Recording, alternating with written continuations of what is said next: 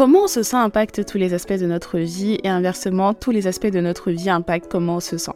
De quels aspects je parle? Je parle de l'aspect émotionnel, mental, physique, financier, spirituel, relationnel et bien plus encore. Je m'appelle Ella et j'ai créé ce podcast pour qu'on puisse avoir des discussions profondes et vraies sur des sujets passionnants. Je vais partager mon expérience personnelle mais aussi celle de mes différents guests parce que je pense qu'on apprend beaucoup en écoutant les autres.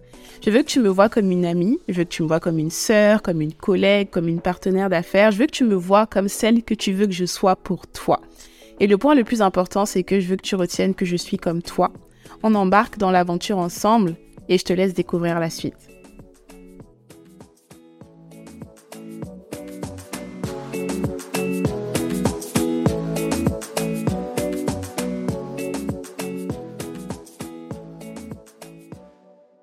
Bienvenue dans ce nouvel épisode de Comment tu te sens. J'espère que tu te sens bien. Pour ma part, je me sens très bien. Et si tu ne te sens pas bien, j'espère que tu mets tout en œuvre pour te sentir mieux. Je suis très contente de te retrouver aujourd'hui, particulièrement parce que pour cet épisode, j'ai pris quand même un certain temps de préparation, j'ai fait quelques recherches et j'ai même appris des choses. Donc je suis vraiment contente de pouvoir te délivrer bah, toutes les choses que j'ai appris parce que je pense que ça peut être utile. En général, par rapport à mes épisodes, euh, donc c'est assez spontané, c'est-à-dire que les thèmes, ce sont des choses peut-être que je vis ou que j'ai observées. En général, j'ai déjà quelques idées et je vais noter un peu globalement les idées que j'ai, ou de temps en temps, ça va vraiment être spontané. Je vais parler avec le cœur. Mais cette fois-ci, j'ai été inspirée par une vidéo que j'ai vue, mais j'ai dû faire quelques recherches parce que je voulais que ce soit un peu plus concret.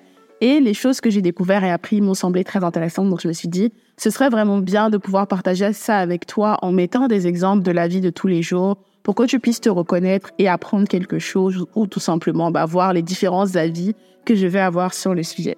Donc de quoi va-t-on parler aujourd'hui? Aujourd'hui, on va tout simplement parler du jugement. Dans tous mes épisodes, je parle de plein de choses et je pense que j'ai déjà beaucoup évoqué le jugement, j'ai déjà beaucoup évoqué l'environnement, j'ai déjà beaucoup aussi évoqué le fait que d'une façon ou d'une autre, on est influencé par notre environnement, par la façon dont on a grandi et nos façons de penser ont forcément un lien avec toutes ces choses-là. Donc ça ne vient pas juste de nous comme ça miraculeusement. On est forcément influencé par même le contenu qu'on consomme et toutes ces choses-là.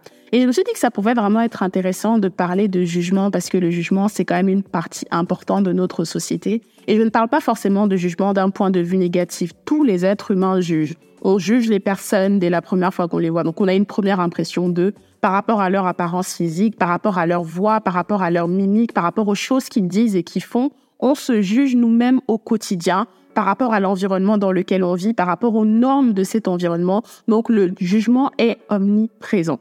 Et en fait, ce dont je voulais parler par rapport au jugement, c'est le fait que dans beaucoup, beaucoup, beaucoup de cas, nos jugements sont biaisés. Et je pense que quand on commence à comprendre que nos jugements sont biaisés, ça nous permet aussi d'être beaucoup plus indulgents envers les personnes qui ont une perception de la vie ou du monde qui est différente de la nôtre et de comprendre que notre vision, notre façon de penser, notre façon d'agir n'est pas la vision universelle. Et on peut être influencé à penser peut-être négativement par rapport à une certaine situation, non pas parce que de façon objective cette situation est négative, mais par rapport au fait que nos biais cognitifs, donc je reviendrai sur ça juste après, nous font penser de cette façon-là et nous font analyser la situation dans un certain sens plutôt que dans un autre. Donc, voilà comment on va un petit peu analyser le sujet aujourd'hui. Je vais parler dans un premier temps de comment on juge les gens d'un point de vue physique. Je pense que ça t'arrive tous les jours, ça m'arrive à moi aussi. On a ce truc-là qu'on appelle la première impression. Et d'ailleurs, ce qui m'a inspiré cet épisode, c'est euh, un documentaire que j'ai vu sur YouTube en anglais qui s'appelle How Our Brain Judges People in a Split of a Second. Donc, comment notre cerveau juge les personnes en une fraction de seconde. Parce que qu'on le veuille ou pas, quand on voit quelqu'un la première fois, par exemple, on commence un nouveau boulot, ou on en entretien, ou on rencontre de nouveaux amis, quand on rencontre quelqu'un, il y a toujours cette première impression que cette personne nous fait. Et cette première impression peut être bonne, peut être négative, peut être faussée, comme elle peut être réelle. Et on a tendance à souvent se fier à cette première impression pour se décider si c'est une personne avec laquelle on a envie de continuer à échanger aussi si c'est une personne à qui on a envie de faire confiance ou pas. Et je pense que c'est la raison pour laquelle on a tendance à nous dire que la première impression est très importante et quand on rencontre quelqu'un pour la première fois, on a tendance à se mettre sur notre 31, on a tendance à vouloir impressionner ou on a tendance à vouloir montrer la meilleure version de nous parce qu'on sait que après cette rencontre, tout ce qu'on aura montré à la personne, ce seront des éléments sur lesquels cette personne se basera pour nous juger ou pour décider. Alors, est-ce que je vais être ami avec cette personne? Est-ce que je veux être en couple avec cette personne? Est-ce que je peux faire confiance avec cette personne? Est-ce que je peux travailler avec cette personne? Donc vraiment, cette notion de première impression est vraiment visible à tous les niveaux. C'est visible dans le plan professionnel, c'est visible dans notre, nos relations familiales, dans nos relations amoureuses, c'est visible partout. C'est même visible quand on va chez le boulanger et l'interaction qu'on a avec cette personne en fonction de si elle est agréable ou pas peut nous permettre de déterminer si on veut retourner dans cette boulangerie. La pâtisserie peut être parfaite, mais si la première impression qu'on a du boulanger ou de la boulangère n'est pas agréable, on aura tendance à ne pas vouloir retourner à cet endroit et où je pense que c'est vraiment dangereux de se baser uniquement sur la première impression pour juger quelqu'un, c'est que la première impression qu'on peut avoir de quelqu'un peut être négative parce que cette personne a une mauvaise journée, parce que cette personne est fatiguée, parce que cette personne traverse quelque chose de difficile. Et si on se base uniquement sur ça pour juger la personne, on perd toute l'opportunité qu'on aurait pu avoir derrière de connaître qui elle est vraiment. Mais de l'autre côté, je sais que c'est très, très, très compliqué de ne pas se fier à ça parce qu'on part du principe que si tu ne me connais pas, si tu ne m'as jamais vu, tu es censé te mettre sur ton meilleur jour. Donc, si tu ne l'es pas, c'est qu'il y a forcément un problème avec toi. Donc, je pense que c'est vraiment un sujet qui est assez touchy et sur lequel on peut creuser de long en large et en travers. Mais notre apparence physique, en particulier les traits, en fonction si quelqu'un nous trouve entre guillemets attirant ou pas, ça va déterminer la façon dont la personne va nous traiter.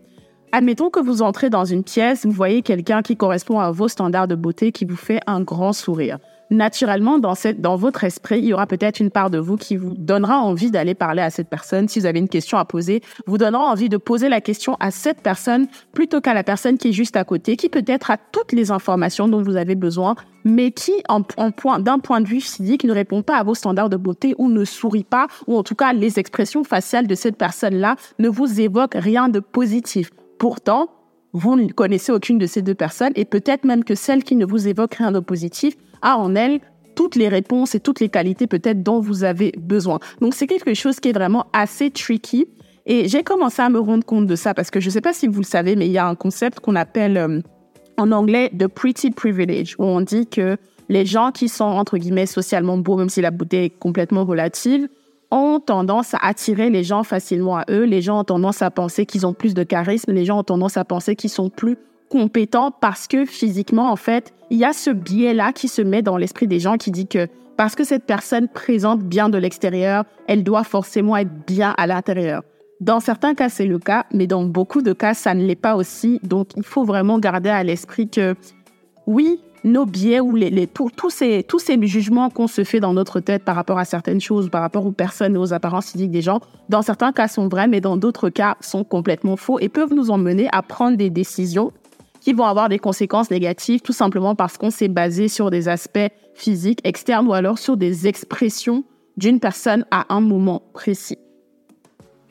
Si on parle par exemple d'un point de vue euh, bah, judiciaire, criminalité, etc., on va avoir tendance à juger les personnes par rapport à leurs origines ethniques, leur religion ou alors leur cadre social pour déterminer qui est coupable, qui est criminel. Et effectivement, il y a des lois et normalement, les lois sont censées éviter ce genre de préjugés, mais malheureusement, les lois sont faites par des humains. Ce sont les humains qui, euh, décident pour les jugements, qui donnent les sentences, qui donnent les peines. Donc, il y a forcément, à un moment donné, ces jugements-là, ces préjugés-là qui vont avoir un impact. Je suis certaine que s'il y a une épicerie qui est cambriolée et qu'on n'a aucune preuve de qui a cambriolé cette épicerie et qu'on a deux personnes en face, on a un homme caucasien qui est en costume cravate avec un grand sourire et on a un petit jeune noir par exemple qui est habillé en mode streetwear et qui ne sourit pas du tout, on demande qui des deux est coupable à plusieurs personnes. La majorité des personnes diront que c'est le petit garçon, c'est le petit jeune noir parce qu'ils vont se dire mais impossible que l'homme caucasien en costume cravate avec un grand sourire aille cambrioler une épicerie. Donc qui est le profil parfait pour cambrioler une épicerie? Ben, c'est l'autre profil. Et qu'on en soit conscient ou pas, on est influencé par ces biais-là. On est influencé par ces biais-là sur la façon dont on voit les gens dans la rue. Je pense que pour les femmes même, quand on marche dans la rue seul le soir, qui sont les personnes qui vont plus nous faire peur que d'autres? Enfin, il y a tellement, tellement, tellement de biais dans notre esprit qui nous rassurent de certaines personnes et qui nous effraient de certaines personnes, qui nous donnent envie de penser que telle personne peut commettre quelque chose d'atroce et telle personne est juste un agneau. Dans certains cas, c'est avéré, mais dans d'autres, ça ne l'est pas. Et je pense que si on n'est pas conscient de ça, on va passer notre vie à juger les gens et à prendre des décisions catastrophiques, que ce soit pour nous ou même pour les personnes autour de nous. Donc, je pense que la première chose, c'est déjà d'être conscient que on est biaisé, on a des préjugés, on a tous des préjugés par rapport à énormément de choses et on est forcément influencé d'une façon ou d'une autre. Et je pense que c'est très important de remettre en question des fois nos systèmes de croyances, de remettre en question nos façons de juger les situations et les personnes. Parce que si on creuse, bah, il y a une influence quelque part et ça nous fait ne pas être objectif par rapport à certaines situations. Et un autre point d'alerte que j'aimerais mettre, c'est que dans certains cas, il y a des personnes qui sont très manipulatrices et qui sont très, très, très fortes dans ce qu'elles font et qui savent justement quelles sont les cases, les cases pardon, qu'elles doivent cocher pour rassurer les gens et pour faire en sorte que les personnes leur font confiance. Je pense que vous avez vu pour certains, en tout cas sur Netflix, The Tinder Swindler. Donc c'était un monsieur qui escroquait des femmes sur Tinder en se donnant une image, mais tellement rassurante. Au début, il leur faisait vivre une expérience de fou. Il investissait en elles et derrière, il leur demandait de l'argent et il s'évaporait avec l'argent. Je pense que beaucoup d'entre vous ont dû voir cette histoire. Donc, tout était basé sur l'image. Tout était basé sur comment la personne présentait physiquement, qui rassurait. Tout était basé sur la façon dont la personne s'exprimait, sur la vie que la personne avait créée et l'image que ça renvoyait. Donc, de prime abord, comme ça, quelqu'un voit ça, quelqu'un se dit, ah, c'est rassurant, c'est quelqu'un à qui je peux faire confiance. Mais derrière, cette personne savait exactement ce qu'elle faisait et elle n'était en rien ce qu'elle voulait faire croire qu'elle était. Et je pense que c'est dans ce sens que c'est très important de faire attention à notre façon de percevoir les gens et à notre façon de juger les situations parce que dans certains cas, on va se tromper parce que beaucoup de personnes sont au courant de tous ces jugements qu'on a dans notre esprit et utilisent justement toutes ces informations-là pour nous manipuler ou pour avoir ce qu'ils veulent. Et il faut en être conscient. Maintenant, on va évoluer sur l'élément qui m'a fait faire quelques petites recherches, qui est tout simplement les biais cognitifs. Donc, c'est quoi un biais cognitif? C'est tout simplement un mécanisme de pensée qui est à l'origine d'une altération du jugement. Donc, c'est une déviation dans la manière dont on traite une information. Et à cause des biais cognitifs, la prise de décision de l'individu sera faussée. Donc, je vais donner quelques exemples de biais cognitifs. Il y en a plusieurs. Et le but, c'est vraiment d'illustrer ça par des situations de la vie réelle pour que tu puisses comprendre quelle est l'influence que ça peut avoir et en quoi est-ce que toi, bah, quels sont les biais cognitifs que toi, tu as.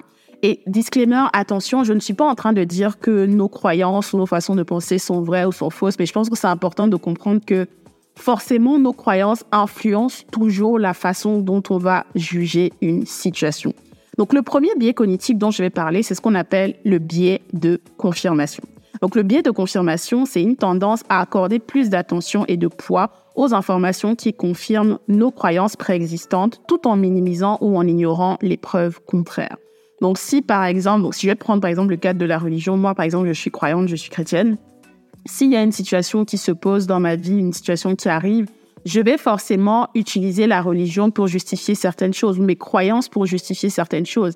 Et quelqu'un, lui, qui n'est pas du tout croyant, qui est athée, va euh, trouver d'autres raisons, peut-être scientifiques, pour justifier quelque, quelque chose, alors que moi, je vais utiliser mes croyances euh, religieuses. Et je ne suis pas en train de dire qu'une personne a raison, une personne a tort, mais c'est juste pour faire comprendre que quand on a des croyances, par exemple religieuses ou même autres, forcément, dans les situations de la vie qui nous arrivent à nous, qui arrivent aux gens autour de nous, aux gens qu'on observe au quotidien, on va utiliser ces croyances-là pour justifier certaines situations ou pour porter un jugement qui soit positif ou négatif sur certaines situations. Euh, quel autre exemple je peux prendre? Si on a par exemple dans notre esprit que, euh, qu'est-ce que je peux dire? Que euh, les Noirs ne sont pas intelligents, les Noirs sont bêtes, les Noirs sont ci, sont ça. Si on a ce genre de préjugés dans notre esprit, forcément, s'il y a une situation qui se pose dans laquelle il y a une personne noire qui est concernée, on va trouver tous les moyens euh, possibles et imaginables pour justifier la croyance qu'on avait initialement par rapport à ce groupe de personnes. Et ça va nous, ça va nous faire avoir des jugements qui sont complètement faussés parce que bah, on se base sur nos croyances et non pas sur des donc, je pense que c'est très, très important d'être conscient de ça et surtout d'être indulgent envers les gens qui ont des croyances différentes de nous quand ils expriment leurs mots, pensées ou leurs jugements sur certaines choses. Parce que ça nous permet de comprendre que dans beaucoup, beaucoup de cas, les jugements qu'on exprime sur certaines choses sont biaisés par les croyances initiales qu'on avait. OK? Alors, le prochain biais cognitif dont je veux parler, qui pour moi est très intéressant, je n'ai sélectionné que ceux sur lesquels je trouvais qu'il y avait vraiment la matière et des choses à dire. Donc, il y a un biais qu'on appelle le biais de projection. C'est tout simplement notre tendance à projeter nos propres sentiments, pensées ou traits de personnalité sur les autres en supposant que les autres pensent ou, les ressentent comme nous. Et ça, je, l'ai, euh, je pense que je l'ai déjà moi-même personnellement. Hein. Plusieurs fois, ça m'arrive qu'on me raconte une situation ou quand je suis dans une situation de, je le dis souvent en anglais, de project. I'm projecting. Projecting, ça veut simplement dire que si quelqu'un me parle de quelque chose ou d'une situation qui ne me concerne même pas, mais qui concerne cette personne, peut-être que moi, j'aurais expérimenté une situation similaire, peut-être on va dire en amour, peut-être que j'ai eu une mauvaise expérience avec un gars quand j'ai fait confiance à la personne, et quelqu'un qui vient me parler d'une situation dans laquelle la personne est en train d'essayer de faire confiance à une nouvelle personne, et que moi, par exemple, je commence à lui dire, franchement, il faut vraiment que tu fasses attention parce que moi, personnellement, chaque fois que j'ai fait confiance à quelqu'un, ça n'a pas marché. Je ne te conseille pas de faire confiance aux gens, etc., etc. Donc là, qu'est-ce que je suis en train de faire? Je suis en train de me projeter. Je suis en train d'utiliser le biais de projection sans forcément en être conscient. Je pense que j'essaye de protéger la personne, mais ce que je suis en train de faire, c'est simplement j'ai l'impression que la situation de la personne, c'est ma situation. Et je pense que ce qui m'est arrivé à moi va arriver à cette personne alors que sa situation, c'est sa situation et ma situation, c'est ma situation. Et c'est pour ça que je trouve que c'est important qu'on donne des conseils aux gens, entre guillemets, de faire attention aux conseils qu'on donne parce que dans beaucoup de cas, les conseils qu'on donne sont basés sur notre biais de projection. Basés sur notre biais de projection, pourquoi? Parce qu'on a eu des expériences qui sont totalement valides. Hein. Peut-être d'autres gens aussi autour de nous ont eu des expériences. Et on a souvent la sensation que si nous, on a expérimenté ça ou d'autres personnes autour de nous ont expérimenté ça, bah, la personne en face va aussi l'expérimenter. Donc, dans le conseil qu'on lui donne, on lui dit attention, je te dis que ça, ça ne marche pas, ça, ça. Mais en fait, je dis que ça ne marche pas parce que moi, j'ai expérimenté, ça n'a pas marché pour moi. Mais est-ce que ça signifie que ça n'a pas marché pour elle? Ça, on ne sait pas. Et en fait, c'est très complexe et intéressant parce que je pense que c'est très important de pouvoir donner son avis, donner des conseils, porter des jugements, etc. Mais en même temps, être conscient aussi du fait que nos avis, nos jugements, nos conseils, toutes les choses qu'on dit sont dans certains cas biaisés, ne sont pas toujours objectifs. C'est très tricky. C'est pour ça que dans tout ce que je dis, je dis toujours, il faut pas prendre ce que je dis et dire on applique juste comme ça, parce que je, ne donne, je n'estime pas que je donne de conseils, je parle vraiment de façon libre pour emmener à réfléchir. Mais je trouve que c'est hyper intéressant de trouver un peu cette dualité entre OK, j'ai envie d'être là pour la personne, donner des conseils et dire à quelqu'un fais attention parce que j'ai eu telle expérience mais en même temps, je suis en train de faire de, je, je project, en fait, tout simplement. Et ce n'est pas parce que quelque chose m'est arrivé, j'ai expérimenté quelque chose que la personne en face va aussi l'expérimenter. Le troisième biais dont je voulais parler, c'est ce qu'on appelle le biais d'ancrage. Donc, c'est la tendance à se fixer sur une première information reçue lors de la prise de décision, même si cette information n'est pas pertinente ou objective. Donc, en gros, notre cadre d'analyse euh, est limité à la première impression qu'on a eue et on ne veut pas du tout s'ajuster. Je vais donner un exemple par rapport à ça. Je prends toujours l'exemple des relations parce que je pense qu'il y a plein de choses à dire dans ce sens. Admettons qu'on rencontre une personne et la première image qu'on a eue de la personne a été mais très, très, très positive. Elle nous a montré des traits de sa personnalité qui sont, juste incroyables. Et un jour, cette personne va faire quelque chose de très, très bizarre qui est vraiment au-delà des choses que nous, des limites que nous, on se fixe. Mais comme on est tellement accroché à cette première impression, à cette première image qu'on avait de la personne, on va se dire, hmm, vu que j'ai cette première image et cette première impression de la personne, elle a, dû faire ça pour ça. Donc, on va essayer de justifier le comportement de quelqu'un, ou même le nôtre, hein, ça va vraiment dans les deux sens, ou même le nôtre, par rapport à la première information, à la première image, le premier jugement qu'on s'était fait de cette personne. Et autant ça peut être ça peut être bien parce que dans certains cas, le premier jugement que je me suis fait de la personne est vraiment qui la personne est, mais dans d'autres cas, le premier jugement que je me suis fait d'une personne peut ne pas être qui la personne est. Et le fait de s'accrocher à ça m'empêche d'être complètement lucide et de voir les choses, les situations et les personnes pour ce qu'elles sont. Donc ça, c'est pour le biais d'ancrage. L'autre biais dont je vais parler, c'est tout simplement le biais de cohérence. Donc, c'est la tendance à rechercher et à interpréter les informations de manière à, maintenir une cohérence avec nos croyances et nos valeurs extérieures. Alors, c'est un petit peu comme le biais de confirmation, donc je vais pas forcément trop m'attarder dessus. Donc, ça, on se réfère toujours à nos croyances et à nos valeurs, aux choses qui nous sont propres, aux choses auxquelles on croit déjà, peut-être aux valeurs personnelles qu'on a, aux visions déjà qu'on a du monde et de comment les personnes devraient se comporter. Donc forcément, ça influence notre façon de juger les personnes et les situations. On a aussi le biais d'attribution fondamentale. Donc c'est notre tendance à attribuer le comportement des autres à des traits de personnalité plutôt qu'à des facteurs externes. À l'inverse, on a tendance à expliquer nos propres comportements par des facteurs externes. Je trouve ça très, très, très drôle et très, très, très intéressant et très humain surtout. Je pense qu'on le fait tous. Quand quelqu'un va avoir un certain comportement envers nous ou un comportement en général, on va, on va juger la personne sur qui elle est dans son entièreté.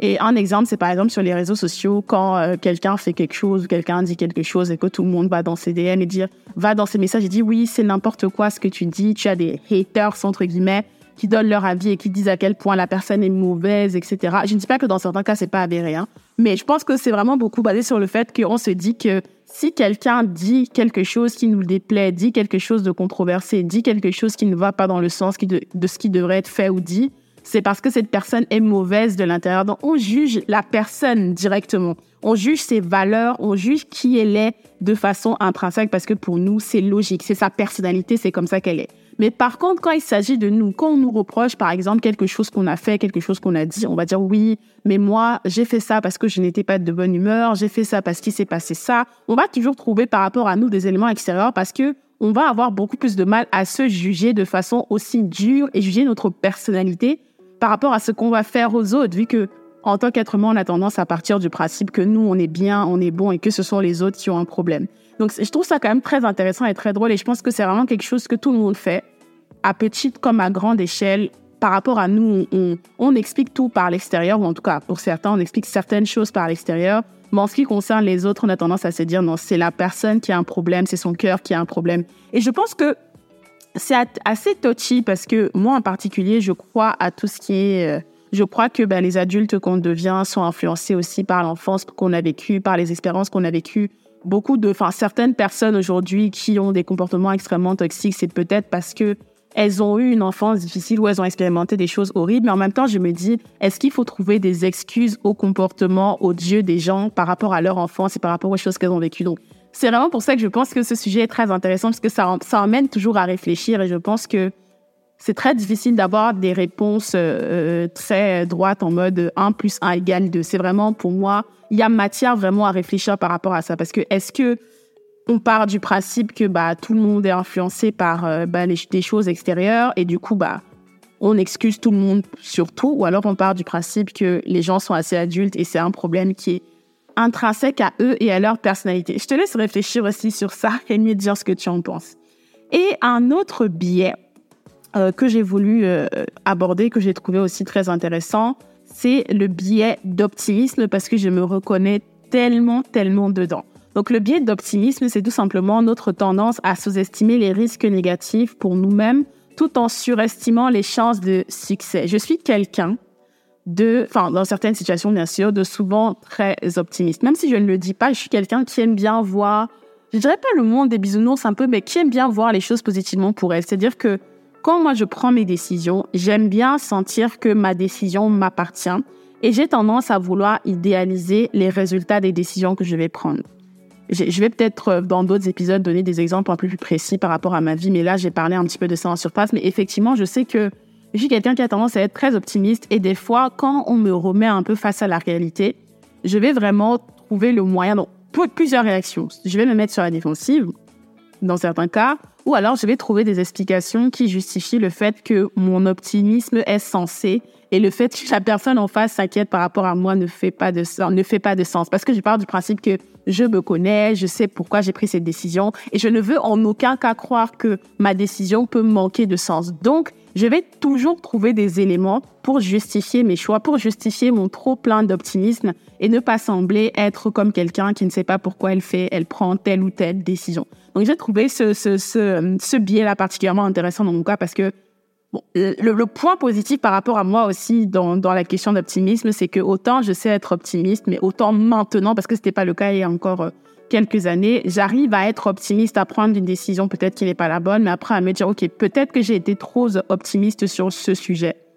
et peut-être qu'il faut que j'agisse différemment. Et je pense que si tu es quelqu'un de sur-optimiste et qui, a, qui essaye, qui a tellement besoin de faire confiance à ses choix, à ses décisions, que des fois tu prends les mauvaises décisions et tu as du mal à les assumer, c'est important que tu gardes à l'esprit que tu as le droit d'être optimiste, tu as le droit d'idéaliser les choses. Hein, ça arrive, hein, des fois on se trompe, des fois on ne se trompe pas et c'est pas grave.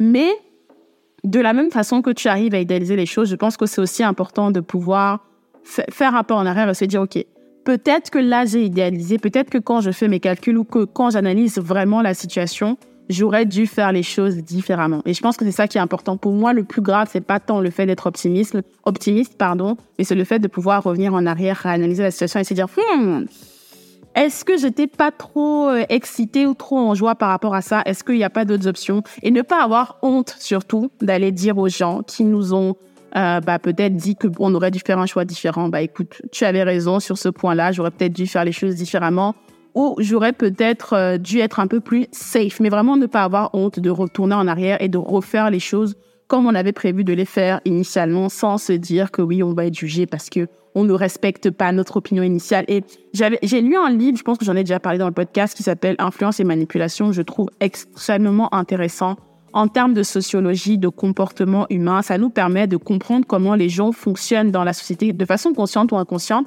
Et il me semble qu'il y avait justement un, biais ou un, point, je ne me souviens plus exactement du terme qui avait été utilisé, qui expliquait justement comment euh, nous, en tant qu'êtres humains, quand on veut se convaincre justement que notre choix initial ou que notre vision initiale est bonne, on va trouver toutes les explications possibles et imaginables. On va forcément trouver des points qui justifie notre façon de penser. Donc voilà, je pense que le jugement, c'est vraiment quelque chose qui est partout. On ne peut pas s'empêcher de juger. On essaie, je pense que c'est important d'essayer de ne pas, pas de ne pas juger parce que c'est pas possible, mais de comprendre un petit peu d'où viennent les autres et de ne pas penser que c'est notre vision qui est la vision. D'accepter que les jugements des autres ne seront pas toujours bah, positifs vis-à-vis de nous parce que chacun juge sur la base de ses, expériences et on est tous influencés par ce qu'on appelle des biais cognitifs. Je pense que je pourrais encore analyser ce sujet sous plusieurs angles, mais là, j'ai juste voulu vraiment explorer la notion de jugement de manière assez large. Et euh, voilà, j'espère que ça t'a intéressé. J'espère que tu as pu peut-être apprendre des choses, notamment par, par rapport à tout ce qui est biais cognitif. Et on se donne rendez-vous dans deux semaines pour le prochain épisode.